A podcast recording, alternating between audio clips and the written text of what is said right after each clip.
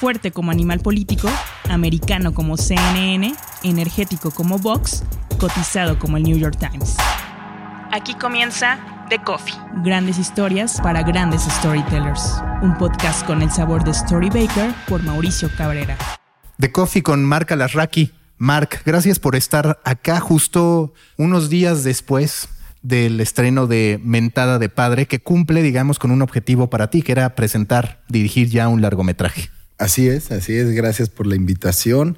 Eh, muy contento de estar aquí platicando contigo. Tenemos muchos temas en común que nos, que nos gustan, entonces estoy seguro que nos vamos a divertir platicando un rato. Tú dime que me cancelaras dos veces casi sobre la hora. ¿Es mentada de padre o mentada de madre o ninguna de las dos? Es que es más allá, de, más, más, más lejos de mi propio control. A veces se me, se me traspapelan todas las, las fechas y las entrevistas que eran por mentada de padre, entonces habían, habían muchas personas metiendo mano en la agenda, entonces lo siento. ¿Por qué hacer mentada de padre y por qué tocar este tema de los medios de comunicación? Además con un híbrido, porque digamos que pones un formato muy de televisión, como el reality, y por otro lado una especie de homenaje a la radio. Pues la película justo eh, es es, nuestra forma de explicarle a los millennials cómo se vivía el radio, ¿no? En la época de Orson Welles, que de pronto podía ser que salgas de tu casa para, para ver si los marcianos estaban atacando, ¿no? Entonces, eh, el, el, el, em, el radio es el teatro de la imaginación y era un, un device narrativo que nosotros queríamos eh, explicar y utilizando la dimensión sonora queríamos hacer este juego de, imagen contra lo que estás viendo como para que tú también te sientas radio escuchas. Entonces, si, si, tú, eres, si tú vas al cine, eh, a lo mejor ves un beso que es muy tierno, pero en el radio se escucha no, como súper eh, jugoso, ¿no? Entonces era como que lo que queríamos jugar mucho. Eh, el reality show, la verdad es que es, está padre porque tiene todos estos elementos. Nosotros estudiamos eh, mucho la película de Truman Show. ¿no? Como para que todos estos, estos personajes que se quedaban clavados en la vida de Jim Carrey, de Truman, cómo, cómo se iban envolviendo y cómo era parte de su vida, nosotros teníamos como ganas de, utilizar esos devices narrativos, porque te acuerdas cuando empezó en esas 24 horas de, que existen las cámaras, eh, yo hice, yo en, la universidad hice un, hice un, ya sabes, un research paper de, de la vez cuando Rodney King, que fue la primera vez que había una cámara, y se vio esta brutalidad policíaca que se lo agarraron a madrazos durísimo y, y cómo eso dio pie a una organización que se llama Witness de Peter Gabriel, en donde literalmente iba a África y daba handicaps en esa época para que pudieras documentar eh, abusos. Y me acuerdo haber visto el documental de The Square, de Netflix, que es todo sobre el, Arab Spring en Egipto.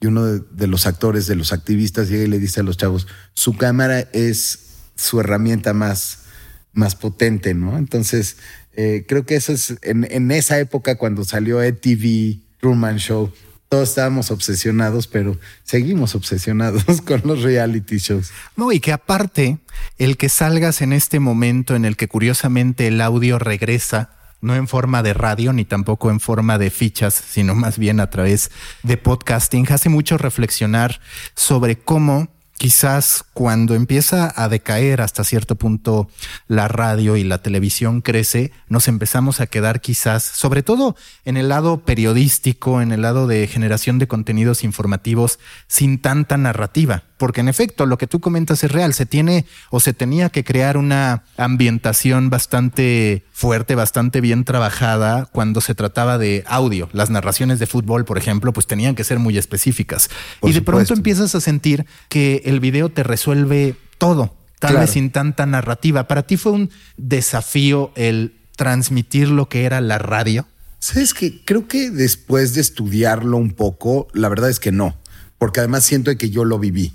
O sea, eh, un ejemplo muy particular es que mi jefe eh, empezó trabajando, eh, empezó la carrera con Raúl Orbañanos y con José Ramón Fernández. Entonces yo de chiquito iba a las cabinas de radio a ver a Raúl Orbañanos narrar un partido en CEU, ¿no? Y ahí tenía su cabinita y te dabas cuenta, mi jefa, a mí justamente por ser una persona de los medios, pues me decía, la narración en radio, compárala con la del fútbol, ¿no? Con la de la televisión, perdón.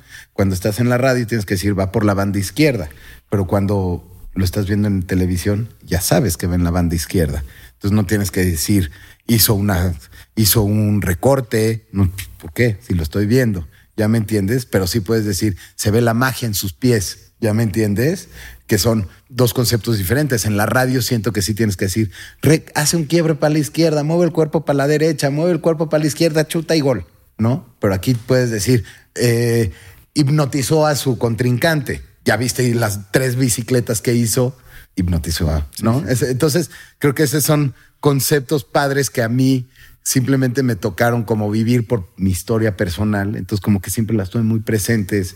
es mi carrera profesional empecé haciendo anuncios de radio, eh, ya sabes, como todos, ¿no? Trípticos y, y, y anuncios de radio.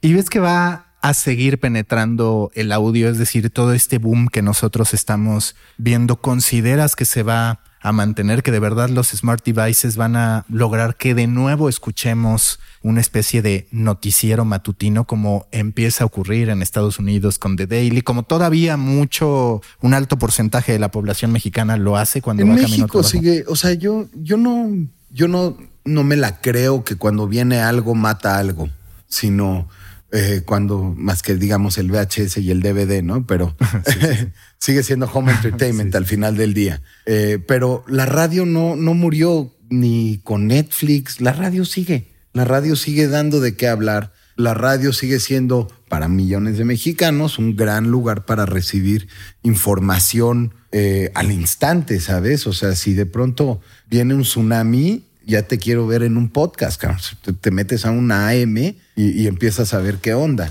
Eh, entonces, creo que al fin, yo más bien lo que creo es que los contenidos ahora se tienen que complementar el podcast tiene, ya, son como los universos de Marvel, ya sabes, no puedes dejar, eh, tienes que tener el cómic, tienes que tener el, el website, tienes que tener, tienes que tener como que toda la, el universo, ¿no? Porque a mí me pasó viendo eh, con mi esposa The Crown, que mi esposa, mi esposa se la pasaba eh, googleando hechos de la serie para ver cómo se vivieron en el hecho noticioso.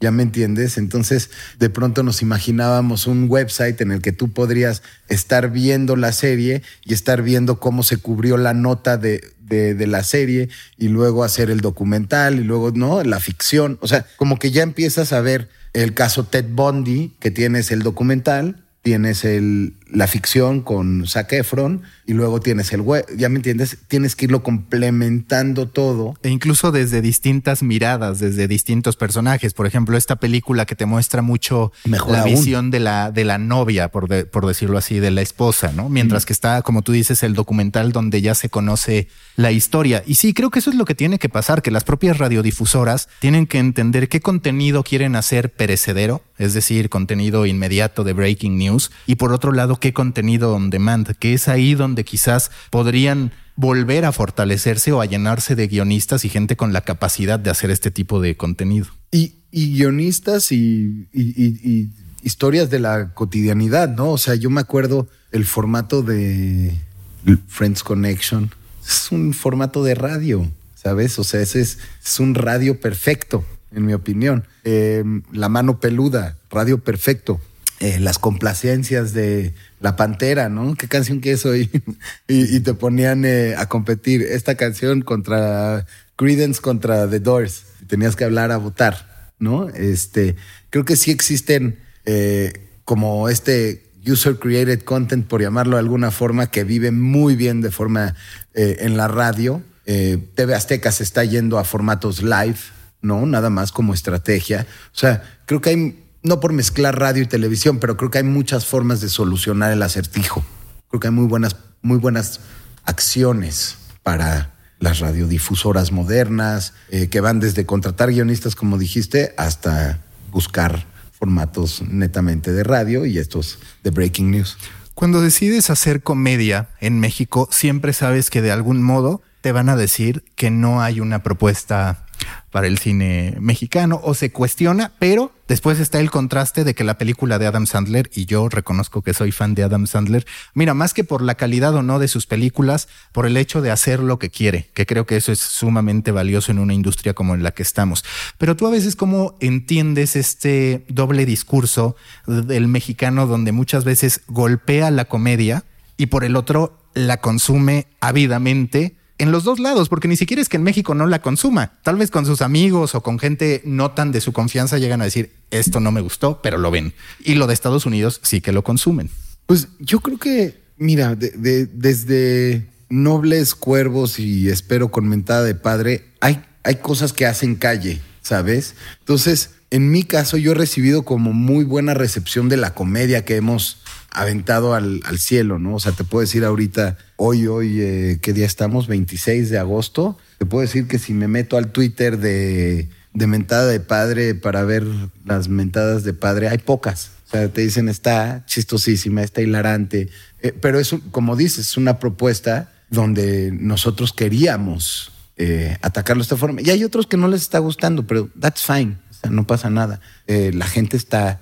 Yo, yo voy al cine y me río mucho con, con el público porque sí, sí, sí se está sumando. Hay, hay mucha comedia de muchas formas, ¿sabes? Está el, eh, el podcast de los comediantes, están los estandoperos, están las series, están los youtubers. Creo que todo el mundo está buscando ahorita, creo que es un gran momento para la comedia justamente porque vamos abriendo, eh, nos estamos abriendo camino en donde antes no había. ¿Sabes? Y que parece de repente que hay muchísimos géneros hoy en ebullición, porque como tú dices, está la comedia. También hay diversos análisis, dicen, es que el terror es en estos tiempos y de ahí también mucho el éxito de Guillermo del Toro, que coincidió un gran creador, un gran contador de historias de terror con un boom de ese formato. Y cuando vemos los podcasts, por ejemplo, todos estos reportes periodísticos vinculados al crimen también hoy están en su punto más alto. Sí, sí, sí. O sea, la verdad es que hay, yo más bien lo que me doy cuenta es que hay muchos creadores. ¿Sabes? Hay mucha gente haciendo cosas, haciendo contenido, eh, con propuestas únicas, originales, nuevas. Fer Robsar, que dirigió la película conmigo,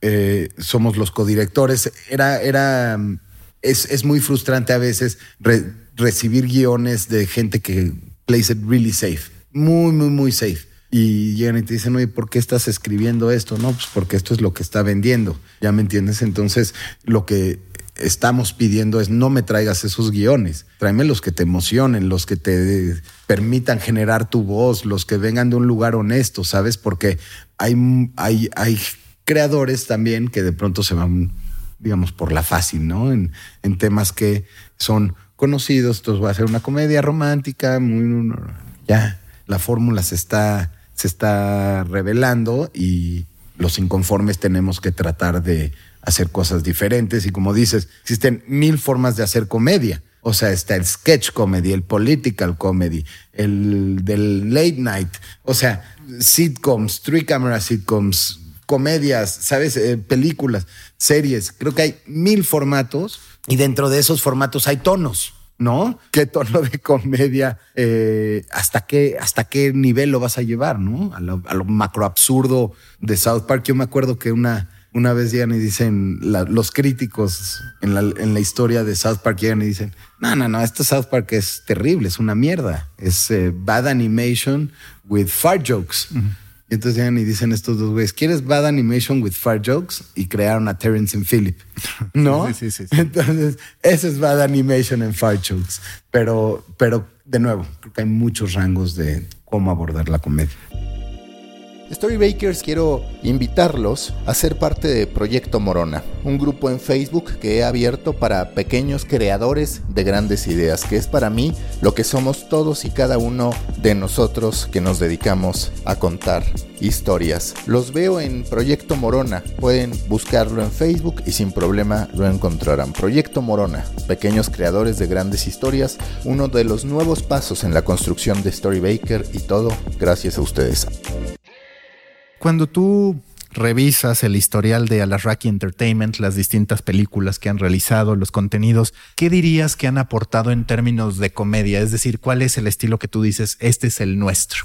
Yo creo que es muy arriesgado el nuestro. O sea, creo que hemos tomado decisiones que dices, híjole, qué pinche loco estamos, ¿no? O sea, eh, uno de mis chistes favoritos es cuando Aitor Cardoné llega a, la subasta de fotografías de niños con labio leporino. Yo sé que es horrible, es horrible, pero te sacó la risa, ¿sabes?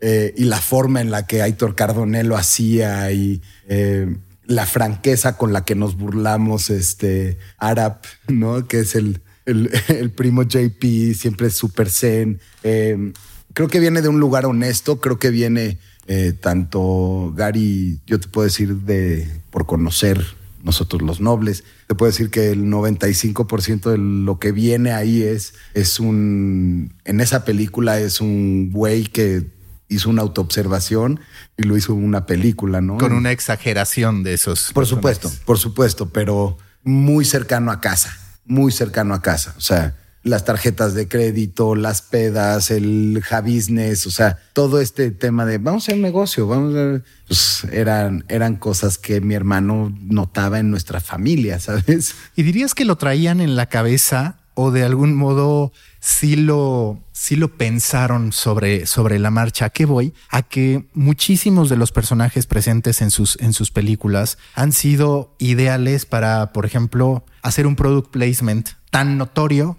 que resulta descarado, pero que funciona, porque lo hablábamos antes de empezar el podcast. Para mí está el product placement mal hecho, que es el que simple y sencillamente detestas, que dices esto está pagado, no vale para nada la pena. Está uno muy bien hecho, muy fino, pero que puede que la gente no note, porque también es un error como creador de contenidos el decir, pues no, no quiero que lo noten, ¿no? Debe haber una presencia, eh, la gente que está consumiendo el contenido debe darse cuenta de ese producto, porque si no a la marca no le sirve para nada. Y está el caso de ustedes que, por ejemplo, con Club de Cuervos, me parece que logran eso, logran que haya una apertura y aceptación total hacia las marcas que ahí están. Sí por lo orgánico, pero también por la personalidad de los, de los personajes, valga la redundancia, que los, los sientes muy cercanos, muy humanos como nosotros, que a final de cuentas todo el tiempo estamos consumiendo marcas. Sí, sí, sí, sí. O sea, como que eh, parte de, de nuestra forma de, de, actuar, por ejemplo, es qué difícil, qué difícil como creador cuando estás haciendo la serie de Netflix de Luis Miguel y no te dan los derechos para usar sabritas y entonces tienes que poner una bolsa que se parece, una, ya sabes, o sea, es como que este tipo de, de, cositas que, que, por más mínimas que parecen, ponle, encuentren la forma de, ya sabes, no, no sé cómo hacerle para que en cada una te salga, pero puta, si, si contratado Sabritas a Luis Miguel es un hecho eh, irrefutable, ¿ya me entiendes? No es que es, es un hecho, ¿cómo decirlo?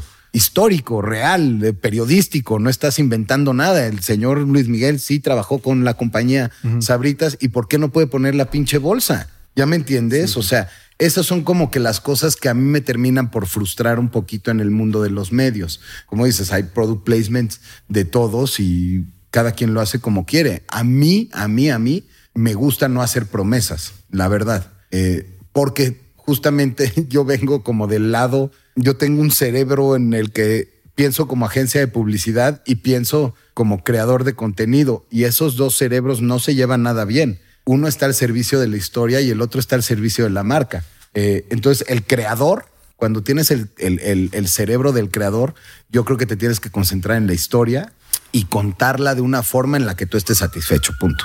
¿No? O sea, eh, pero si eres publicista o si eres mercadólogo, pues ahora sí es súdame la botella, no lo agarres con la izquierda, ya me entiendes, ya empiezas a poner reglas porque sirve para aumentar el consumo de dicho producto. Y que todo ese bagaje a ustedes les ha ayudado mucho, ¿no? Yo lo venía pensando, todo el antecedente publicitario que tienen de conocimiento, de hablar con las marcas, ayuda a que muchas de sus películas tengan este componente de negocio y también de una construcción de universo.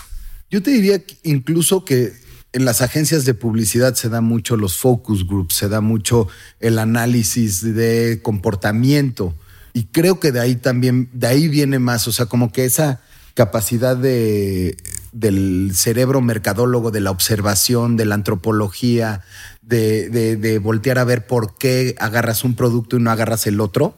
Creo que eso también ayuda mucho en, el, en la forma en la que siento que nuestros contenidos se conectan con los mexicanos. Eh, nos gusta hablar mexicano, nos gusta eh, hacer publicidad en mexicano, nos gusta hacer cine en mexicano. Eh, te puedo decir que en, en, en, todo lo que hacemos tratamos de siempre bajar este léxico que pueda sonar. queremos hablar como en la calle, ¿sabes? Y creo que ese es un éxito alarraquiano que sabemos hablar en la calle. Sí, que eso justo te iba a decir. Muchas de sus películas, desde el título, hacen ver de qué va y juegan mucho con el momento de la sociedad mexicana. Es decir, nosotros los nobles, pues ataca toda esta familia de élite que no necesariamente conoce el día a día de la gente que sí tiene que trabajar por, por comer y por resolver varias de, de sus necesidades básicas. Mentada de padre, pues se iba a llamar los hijos de papi y deciden hacer este cambio que hasta cierto punto pues también atiende a todo esto en donde muchas veces te dicen es que ya no puedes decir esto porque va contra la mujer, entonces ¿por qué tiene que ser mentada de madre y no mentada de padre? O sea, ahí se, presta un análisis ahí. Muchísimo y estamos muy contentos de que sea. Además, coyunturalmente está ahorita todo lo de la diamantina y todo esto, que por cierto yo estoy con, con las mujeres que, que, que pintaron, ¿no? Que solucionen el pedo de las vidas, de las de, cuidar a las mujeres y en este país y luego que se arreglen por las pintas. Pero también era como este tema de eh, el, patriarcado es cabrón. O sea, creo que era, era lo que nosotros nos damos cuenta de cómo tiene que ser un macho mexicano. Eh, creo, que, creo que existe y creo que es culpa del papá, ¿no? El papá que te dice, no, no, no, no, no, aquí puro machito, ¿no? Aquí puro cazador, aquí puro abogado, aquí puro doctor, aquí puro psicólogo, aquí puro you name it, ¿no? Este, yo creo que el patriarcado en México es muy fuerte y jugamos con eso en la película. ¿Y cómo fue que se les ocurrió dar con ese nombre? O sea, ¿en qué momento dijeron, este ya no nos gusta tanto, voy hacia acá? Híjole, no, las trajo Archer Troy, que fue la agencia de publicidad que manejó toda la campaña de Mentada de Padre, fue idea de ellos. Y en algún momento se, nos, se les ocurrió de llamarla Chinga tu Padre.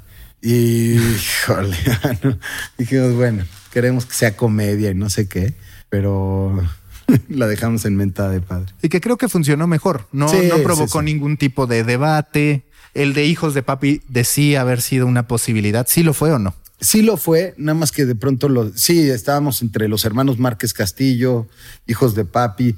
Eh, que se hubiera parecido mucho a nosotros los nobles, quizás, entonces hubiera sido reiterativo. Y este terminó, terminó entrando, uf, como anillo al dedo. Porque además creo que cuando dices mentada de padre y de pronto dices, bueno, puede sonar a comedia. ¿Cómo es tu relación con Valentina? Porque yo vaya dentro de tus relaciones familiares múltiples, quizás la que más ignoraba era la de Valentina Alasraki, pese a que el nombre... Es mi favorita. Ella, ella ya vio la película o sabe de qué va. No, ni idea, ¿eh? No sé ni siquiera si está en México. Creo que ahorita está en México, pero en Puerto Vallarta, creo. Eh, creo. Pero la sigo en Instagram y le mando emojis. Muy bien, muy bien, porque ella sí es periodista de años, con el Papa Juan Pablo II de lo más cercana. Y con este, con el argentino, cabrón. O sea, son brothers. Le hace regalos.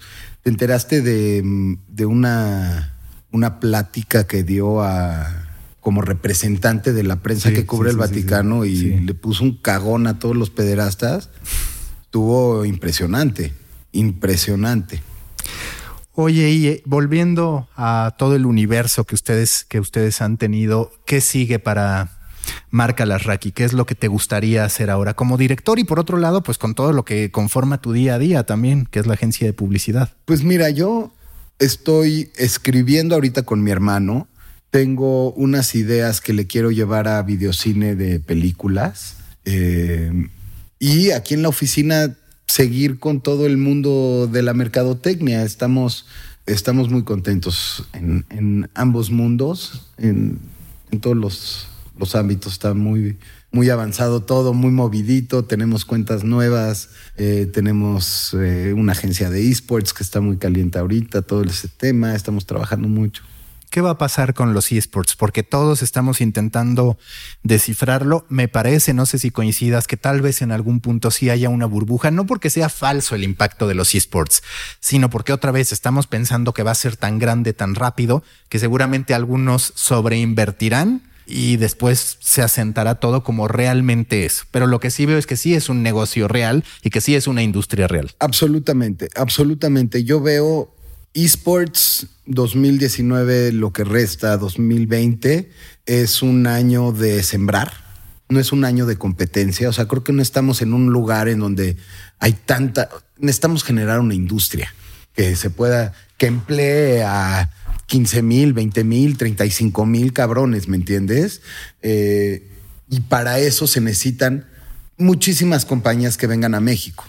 Eh, que vengan a abrir, porque en la medida en la que, que vengan a abrir aquí sus oficinas, es lo que quiero decir.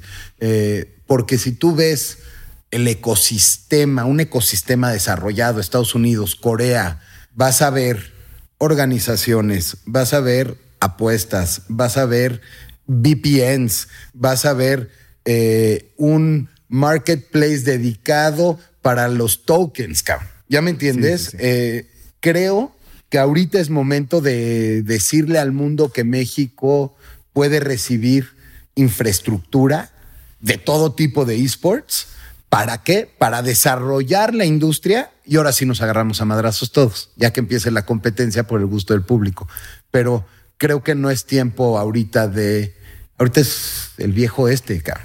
El que venga a México y ponga una cantina se les va a llenar. Sí, y todavía falta además, porque yo, por ejemplo, viendo, no sé si tú lo viste, la final del Mundial de Fortnite es un gran espectáculo, pero todavía faltan esas adaptaciones que sí se hicieron a deportes profesionales para ser más atractivos para televisión. Es decir, cuando hay 100 jugadores, 100 competidores, de repente dices, güey, no sé ni quién se está muriendo. Pero cuando entra ese momento caliente en el que quedan 20 y se empiezan a destrozar todos y de repente solo 5, pues es un gran momento televisivo donde la audiencia está ahí. Todavía falta desde mi perspectiva, y lo platicaba con Claudio Quiroz, que es otro de los invitados al podcast Todavía falta aprovechar más el nacionalismo, que es de los grandes componentes de los Juegos ah, Olímpicos. Qué interesante que lo dices. O sea, porque si te fijas, aparecía el username, pero no aparecía nunca la bandera, que creo que en un mundial es algo medular. 100%. El argentino que queda en quinto lugar, bueno, es todo una, y 900 mil dólares. ¿Y cuántos años tiene? Tenía 13, 13 años. El de 16, 3 millones de dólares. O sea, no importa el éxito que tengamos, si decimos nacimos en el momento equivocado, nacimos a destiempo, ¿no?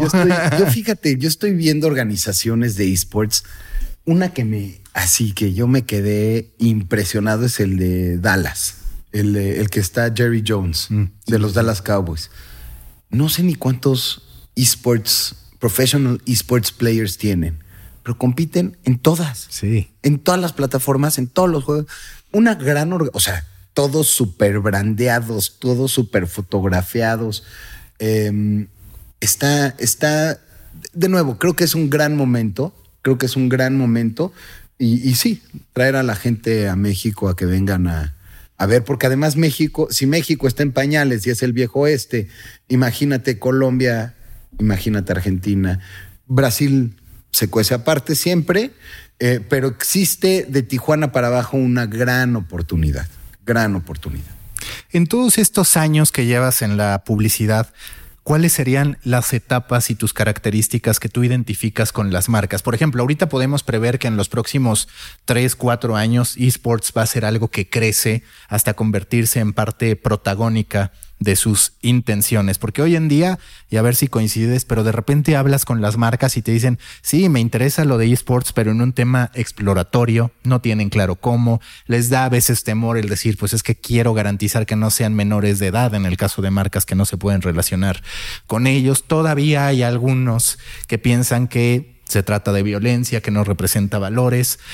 ¿Qué tendencias identificas que ya pasaron, digamos, si tú tuvieras que hablar de, bueno, de en esta primera etapa yo vi que se clavaban en esto, ahora en esto, y llegamos al futuro en el que están los eSports, en el que se tiene que analizar si la presencia de influencers se mantiene o no y si se mantiene de qué pregunta, forma. Pero yo creo que no, no hay antecedentes. O sea, ¿cada cuándo se inventa un deporte nuevo? Nunca. O sea, los deportes que están, están.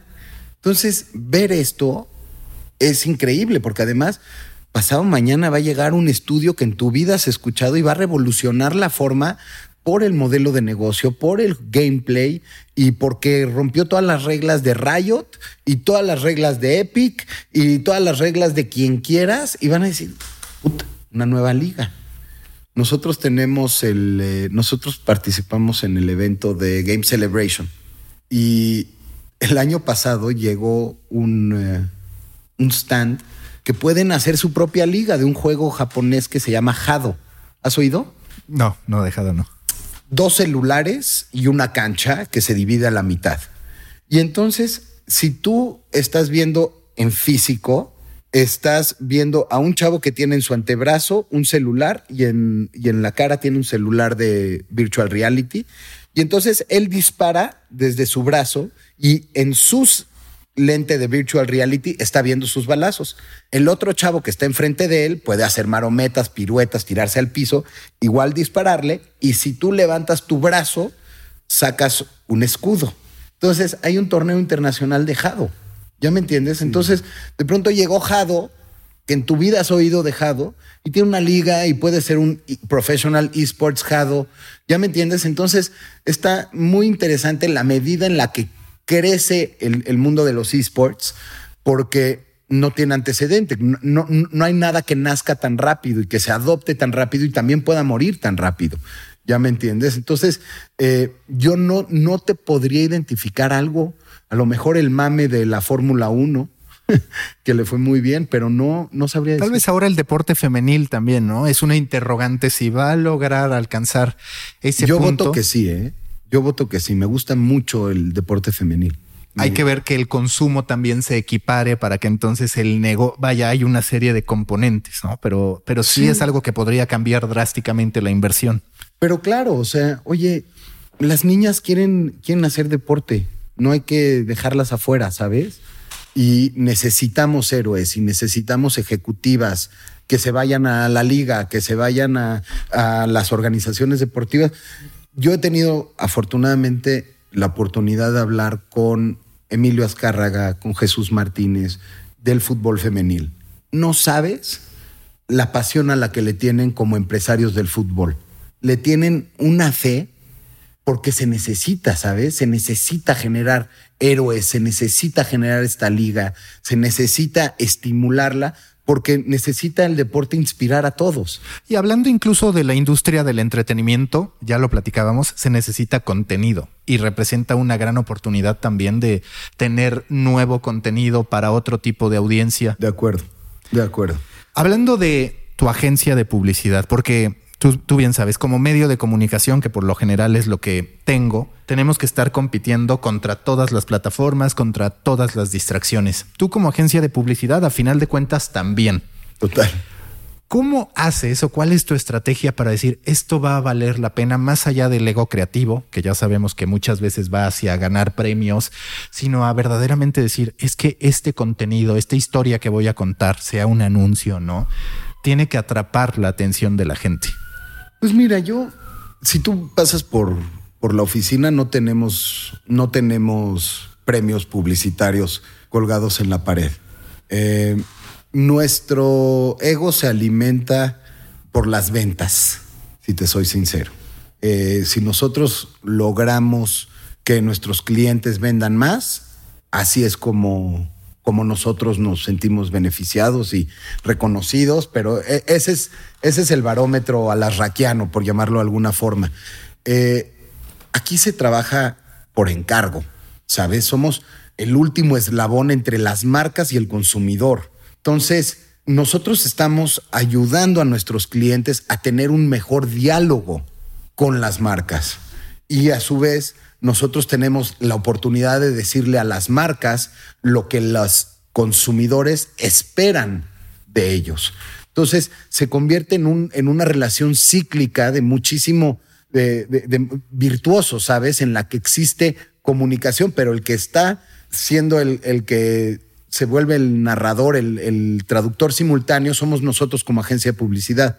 Eh, entonces, si un cliente nuestro tiene una necesidad de evidentemente venta, viniendo detrás de una estrategia de comunicación, es nuestra responsabilidad hacerlo con la mayor sinceridad, sabiendo de qué va a apuntar, pero pues, tenemos muchísimas herramientas para lograrlo, ¿no? Entonces, eh, no sé, si me habla Charlie, eh, le puedo ofrecer Club de Cuervos, ¿me entiendes? Y esa es una forma de, estar en la conversación del fútbol. Y, si, y, Charlie me contesta a mí eh, de una forma preciosa en la que de pronto llega y me pone con, con, el logotipo de todos los equipos reales. Entonces tú entras a Charlie y te dicen, estos son todos los equipos que tenemos. Y ves a Pachuca, y ves a Santos, y ves a Veracruz, y ves a Cuervos. ¿Ya me entiendes? Entonces estamos eh, jugándole a eso. Pero la competencia yo creo que tú tienes una ventaja que es que escribes muy bien, eres un, tienes una gran capacidad de análisis eh, y, cuando compites te tienes que, te tienes que poner en, ese lugar de, privilegio, te tienes que poner en una cancha en la que tú sepas que donde tú compites tú ganas, ¿no? Y, y yo creo que tú tienes, para competir, tienes de sobra, ¿sabes? Y, y al final del día se ganan batallas y se pierden batallas, pero lo que tienes que tener es una piel muy, muy, muy dura, que se te resbalen las cosas y que sigas yendo para adelante, porque pues, yo pierdo piches y gano piches, pero no me puedo quedar eh, sentado pensando por qué perdí el pitch, ¿me entiendes? Tengo que seguir para adelante y tengo que seguir ofreciendo mis servicios e inventando nuevos servicios. ¿Hasta qué punto sientes que se va invirtiendo este proceso, porque el modelo tradicional era un cliente me expresa una necesidad y yo reacciono a ese brief. En cambio, ahora muchas veces el creativo, que además es algo más satisfactorio por lo general, intenta anticiparse a las necesidades del cliente o crea un producto, crea una idea que puede vivir en distintas categorías para distintas marcas. Tú si tuvieras que hablar de un de un porcentaje, ¿cuánto dirías que es reacciono a un brief contra se me ocurrió este contenido, esta idea, la quiero hacer realidad y sumo a las marcas a mi producto? Pues yo creo que es en donde nos, hacia donde nosotros vamos. O sea, una de las cosas que pueden terminar frustrando a la gente que trabaja en agencias de publicidad en general es que no te compren tus ideas. Entonces, en Alasraki estamos ahorita un poquito de rebeldes. Decimos, yo voy a hacer mis ideas y las voy a salir a vender, seas mi cliente o no.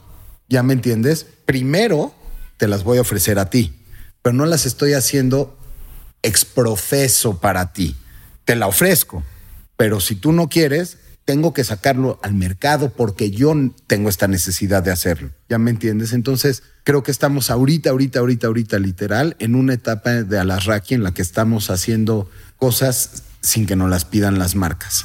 Y que tal vez eso también está llevando a que las marcas entiendan que su propuesta y su acercamiento con las audiencias no sea tanto de tengo esto, este producto, ahorita defiendo esta postura, en seis meses ya cambié, que por ejemplo yo me acuerdo, es algo que antes pasaba mucho, donde te decían, ah, es que yo solamente veo fútbol durante la Copa América, después no. Y entonces pues, lo que querían era simplemente una presencia de marca que no transmitía. Y ahora no sé si coincides en que hay un cambio de discurso en algunas marcas donde ya es más los valores de la marca, cómo los voy contando y cómo me voy incorporando a historias que los fortalecen en vez de tanto esté encendido apagado. Sí, o sea, no sé cómo, cómo, cómo contestar tu pregunta. Eh, yo lo que veo es todo el mundo volteamos a ver marcas icónicas. Y lo que yo creo es que también te tienes que ubicar un poquito en tu realidad. Ya sabes, no tienes el presupuesto ilimitado de Red Bull para salir a la estratosfera. Ya me entiendes, no te vas a hacer el strato jump, no, pero puedes, siempre puedes, no sé, como que meterte a la conversación, ser relevante sin necesidad de, invadir el espacio, ¿no? Como dices en el fútbol y poner mi banner y adiós. Ya me entiendes. Creo que en la medida en la que puedas abrir una conversación o generar una conversación en torno a algo de interés, por llamarlo así como muy abierto, y que la marca pueda ser parte de esa conversación, creo que es en donde entra mucho valor. No sé si... Sí, sí, sí. Para ti, ¿cuál ha sido la campaña de bajo presupuesto que más te ha impactado? Que digas, estos hicieron magia, puede ser tuya o no, como tú quieras. Estos hicieron magia con prácticamente nada que tú recuerdes. Mm, se me viene a la cabeza los clásicos de Gandhi, ¿no? Que tenían dos espectaculares y parecía que cubrían la ciudad. Em, creo, que, creo que esa es como que la que... Y, recientemente hay una de, me parece que es Larus, que también es de, de Montalvo, ¿no? Eh, esas que son... Que pierde algo de impacto porque siempre lo asocias a la estrategia de Gandhi, ¿no? Pero, pero, sí, sí, funciona. Sí, sí, sí. Yo, yo tengo una anécdota de una cuenta mía en donde fue una semana de publicidad nada más. Y nos fue muy bien y ganamos un F y todo esto y fue de muy bajo presupuesto. Muchos de ustedes ya lo saben, pero a los que no quiero contarles. Hace ya 80 semanas, e incluso más porque reconozco que en algún momento llegué a no enviarlo, inicié The Muffin, que es la base de todo lo que ustedes hoy ven y escuchan como este podcast. The Muffin es un newsletter con insights de la industria digital, del marketing y del storytelling, tanto en México como en Latinoamérica y el mundo. Me gustaría mucho que se suscribieran si es que aún no están por allá, sobre todo como un reconocimiento a que fue la primera piedra de esto que cada vez es más grande, como ya se los dije al principio, gracias a ustedes. Suscríbanse a The Muffin para recibirlo cada semana. Storybaker.co diagonal de guion medio muffin. Storybaker.co diagonal de guion medio muffin. Los espero por allá para poder seguir contando historias adictivas con ricos nutrientes para nuestro cerebro. ¿Qué aprendiste al dirigir la balada de Hugo Sánchez, que fue otra de las, pues de los spin-offs de Club de Cuervos? Ustedes, cuando estuvieron imaginando, conceptualizando el personaje de Hugo Sánchez, ¿se imaginaron que iba a tomar tal protagonismo? No, no, no, no, no, no. O sea, la verdad es que Hugo Sánchez viene de una película que se llama Swimming with Sharks, que es un peliculón con Kevin Spacey, si todavía se puede decir ese nombre. eh, es un peliculón de Kevin Spacey en, eh, en, Hollywood, que él es un super agent. Y tiene a un Hugo Sánchez, que la cultura de Hollywood en esa época era, comes mierda, absoluta mierda, pero un día vas a ser presidente de un estudio, porque fuiste asistente de este güey. Entonces, de ahí nace el personaje de Hugo Sánchez. Eh, esta persona que está al lado de él. Entonces, como que no, no sabíamos, pero ya cuando empezó la data a decir que, iba en ascenso fue cuando Netflix nos habló y nos dijo, necesitamos un spin-off. ¿Y qué dices del spin-off? ¿Te gustó el resultado que aprendiste? ¿Cómo? Para mí es, es, es mi, mi, historia favorita, güey, porque se me ocurrió la idea. O sea, la, llevé a cabo, la escribí, la produje, la dirigí, me dieron chance de dirigir tres episodios. Eh, los y obviamente tenías menos presupuesto, no a todos los protagonistas, o sea, había una serie de desafíos. Pero ahora sí que Hugo Sánchez era mío. ¿Sabes? O sea, de pronto yo estuve en una relación con Hugo Sánchez eh, emocional, intelectual, comédica, eh, por puta, que siete meses, güey, ya sabes, pensando, pensando, pensando, y pues me fui a Los Ángeles a escribir eh, y nos dieron muchísima libertad creativa para hacer todas las mamadas que hicimos. Yo creo que va a quedar, si hubiera un listado muy a lo BuzzFeed de los 20 patiños más recordados de la televisión, por ahí está Hugo Sánchez. En el uno. Ahora, ¿sabes quién me gusta mucho? La asistente de Paquita Salas, Maui. Ah, creo que también es, es muy fuerte ese, ese Paquita la amo, güey, está increíble. No, y la historia, cómo y, creo que ese es uno de los puntos que tal vez ustedes tienen más claro por siempre haber trabajado en muchas plataformas, pero como ahora la historia no necesariamente tiene que empezar en la televisión o en el cine, sino que puede tener su antecedente en otras plataformas. Yo justamente le acabo de, escribir a Manolo Caro de, de la Casa de las Flores para felicitarle que anunció vía redes sociales y publicidad que Verónica, que el personaje de Verónica Castro se confirma su muerte. Y me dijo, puta, no sabes el riñón que me costó. Y la chingue. Y le dije, oye, brother, el que te está criticando no conoce modern storytelling, cabrón. ¿Cómo? O sea, ¿en qué mundo? O sea, ve esto, güey. Charlie sacó camisetas de tarántulas. sí. O sea, esto es moderno. Esto es creatividad, güey. O sea, si, si además la Casa de las Flores y te informa, o sea, ¿qué iba a hacer? ¿Iba a ser un episodio del funeral o qué, te importa? Sigues, estás construyendo vía redes sociales la historia y tú puedes, yo, lo, yo a veces en conferencias, porque yo soy amante de transmedia, pero mal pedo y, y lo ves en cuervos. Entonces, cuando la gente no sabe qué es transmedia, yo lo cuento de una manera muy sencilla. Digo, en la telenovela del Canal 2, estoy con la esposa de mi hermano. Entra mi hermano y me dice, te voy a matar. Se mete a Twitter y busca un asesino a sueldo. En las cámaras de, de circuito cerrado atrás de un callejón se ve el intercambio del dinero. Regresamos a la telenovela y yo ya estoy muerto. Claro. ¿No? Sí, sí, Entonces, puta, qué chingo, cabrón.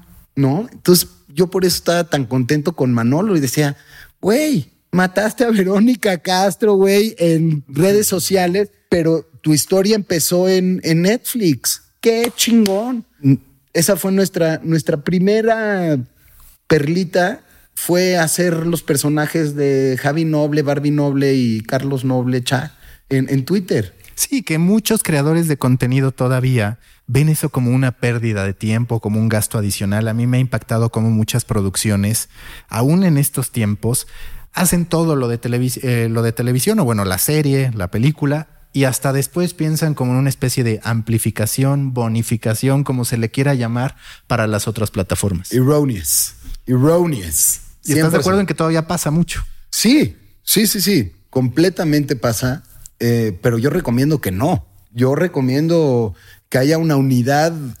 Eh, o sea, cuando tú estás, cuando esté alguien filmando, que esté un crew de social media y que hagas contenido exclusivo para social media. Y ese social media que te manda la plataforma y que la plataforma te manda social media. Y que te, güey, o sea.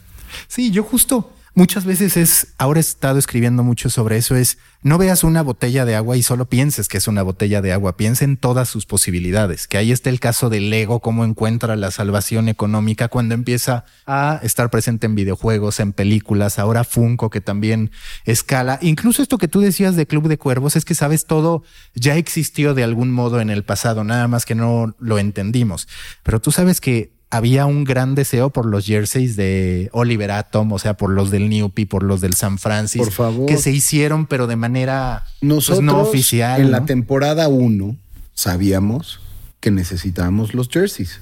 Y le dijimos a Under Armour, hagan los jerseys, hagan los jerseys. Bueno, sale la temporada 1, ¿qué pasó? En social media. Cuando los jerseys, cuando los jerseys, no hay jerseys, cabrón. No hay jerseys. Entonces con Under Armour adiós. Con Adidas, adiós. Con los únicos que pudimos fue con Charlie. Pero, güey, o sea, no sabes la el, creo que el CEO de Under Armour tuvo que contratar, o él se ponía a contestar el social media de que no hay, no hay, no hay, no hay, no hay, no hay, a la cantidad de gente que pedía el jersey de Under Armour. Y no hubo. Sí, todo por muchas veces considerar que tu core es algo y que no te vas a salir de ahí y empiezas a vivir este tipo de problemáticas. Mark, si tú tuvieras que darle un consejo a la gente o tres consejos sobre cómo incentivar la creatividad, ¿cuáles serían? Pues mira, la primera es esa, yo, yo soy un fan de la teoría que dice uno más uno igual a tres. No sé si la has oído. A ver, dale. Pues es un poquito como, o sea, es como que llega y dice, a ver, papá más mamá 50% de papá, 50% de mamá, hace la creación de un nuevo. Claro. ¿No? Entonces, vamos a decir, vamos a hablar de innovación. Y tú trabajas en Huawei, eh, que ojalá y nos patrocinara este podcast. y dices celular. Y dices. Eh, claro, la suma da algo distinto. Exactamente, ¿no? Y dices rosa, celulares rosas, ¿no? Eh, esta forma de crear en la que vas combinando elementos para hacer uno nuevo, es una de las cosas que, me encantan a mí. Otra de las teorías es eh, practicar mucho el divergent thinking, ¿no? Eh, este, estos pasos laterales en la que de pronto puedes encontrar nuevas formas eh, de crear a partir de premisas, ¿no? En la que llegas y dices, no sé cómo, no sé cómo, cómo explicarlo, pero de pronto si tú ves que algo funciona, voy a decir, eh, ahí te va. Club de Cuervos en India debería ser de un equipo de cricket, ¿no? Claro, sí, sí, sí. Te vas hacia... esa sería como una forma.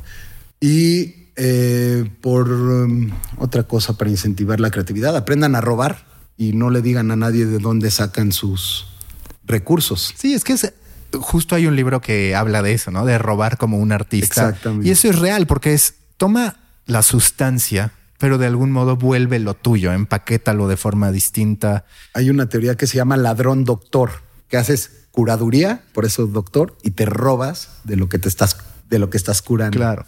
no, y después otro te roba a ti, es decir, no te tienes que sentir tan mal porque todo lo que hacemos es inspiración para alguien más y de la inspiración, bueno, viene en cualquier tipo de resultados. 100%.